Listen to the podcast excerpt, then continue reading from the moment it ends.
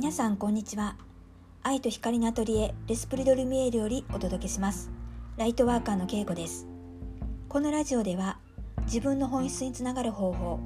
これからの地球を生きるために必要な宇宙と魂をテーマにした内容をお届けしています。皆さんお元気でしょうか、えー、今年も残り1ヶ月となりましたね、えー、6月の終わりに私はあの自分のメンターであるイギリスの先生から個人セッションを受けた時にあの誕生日が12月末なんですけどねそれまでにしっかりとこう自分自身をメンテナンスしておくようにって言われてたんですよ。あの来年からのこう仕事のエネルギ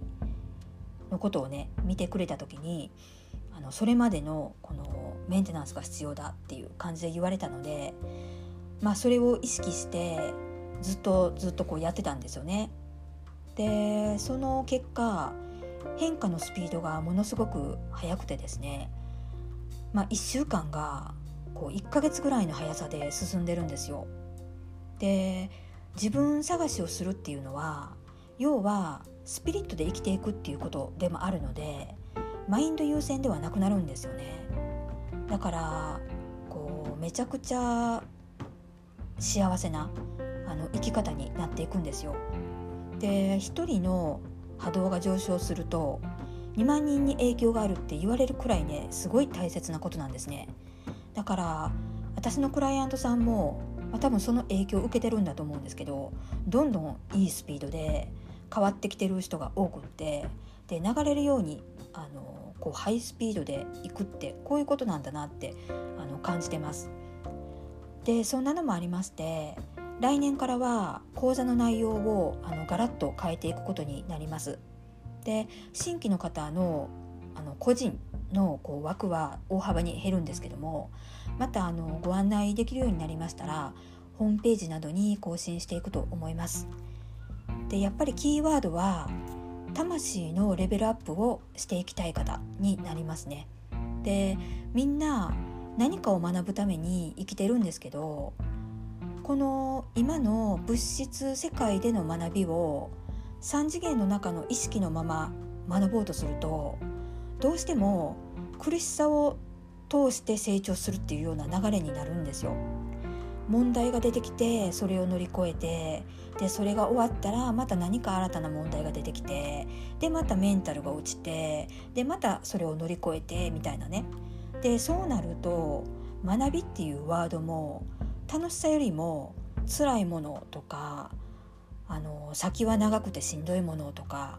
で自分を変えるためには忍耐が必要だとかねそういったちょっとねネガティブなイメージになっていくんですよねどうしても。でも少しでも魂っていうもののことを理解していきたいなっていう気持ちがあったらあのまずはね自分だけの魂の旅に出ることができてで本当の自分を見つけるっていう意識になっていけるんですよね。で3次元の中で生きてたらマインドが一番っていう風に生きてることが多いので本当の自分っていうのはねなかなか見つけられないんですよ。であなたがマインドで作り上げた自分っていうのとスピリットとしての本当の自分っていうのがねかけ離れてる人がねやっぱり大半かなって感じます。でそこが完全に一致していくためには自分の魂のね学びにフォーカスしていくことがやっぱり必要になってくるんですよね。でそれを続けていくとどうなるかっていうと5次元の意識の方に向かっていくことができるのでたとえ周りがどんな大変な環境でどんな大変な状況でも愛と光の意識の中で幸せの波動の中で生きられるんですよ。でこれがねこう意識の上昇っていう形になると思うんですけど、まあ、結局アセンションって何なのかっていうと自分の波動自分の周波数をもうぐんぐん上げていくことなんですよね。だから魂とか自分はピンとこないしとかまあ、自分の本質を見つけるためにそこまでお金も自分時間もかけれないなって人はねまだまだ、まあ、3次元の中での何か学びがあるっていうことだけなんですよね。自分で自立してお金をしっかり稼ぐっていうことを学んでる人もいると思いますし人間関係を組織の中で学ぶ人で人間関係を家族の中で学ぶ人まあこれらが大体多いと思うんですけどまあ目の前のそういうね学びを、まあ、人のせいにしたり環境のせいにしたりしないできっちりねこなしていく。で今自分が何を学んでるのかなって考えながら行動していけばいいんですよね。だからまあそれはそれでこう学んでいくとですねある程度のとこ来たらやっぱ自分の波動を上げていきたいなって感じてくる人が多いと思うんですよ。でそうなってくるとね次のステップに行くかなって思うのでこう自分の波動をどんどんどんどんこう上げていきたいなって思ってる人は3次元の意識ではねいられなくなってくるはずなんですよだから自然と自分探しをやっていくようになると思うんですよねで今の私のこの仕事っていうのはこう皆さんを5次元の意識に向かって進みたい方っていうのをサポートしていくような形になると思うので、まあ、今後ソウルファミリーもしくはスターファミリーたちが、まあ、集まってきてくれるんじゃないかなって思ってます。で魂を次のステージに上げていくために、まあ、生きるっていうのはこれはこの地球で生きてる私たちみんな同じですからね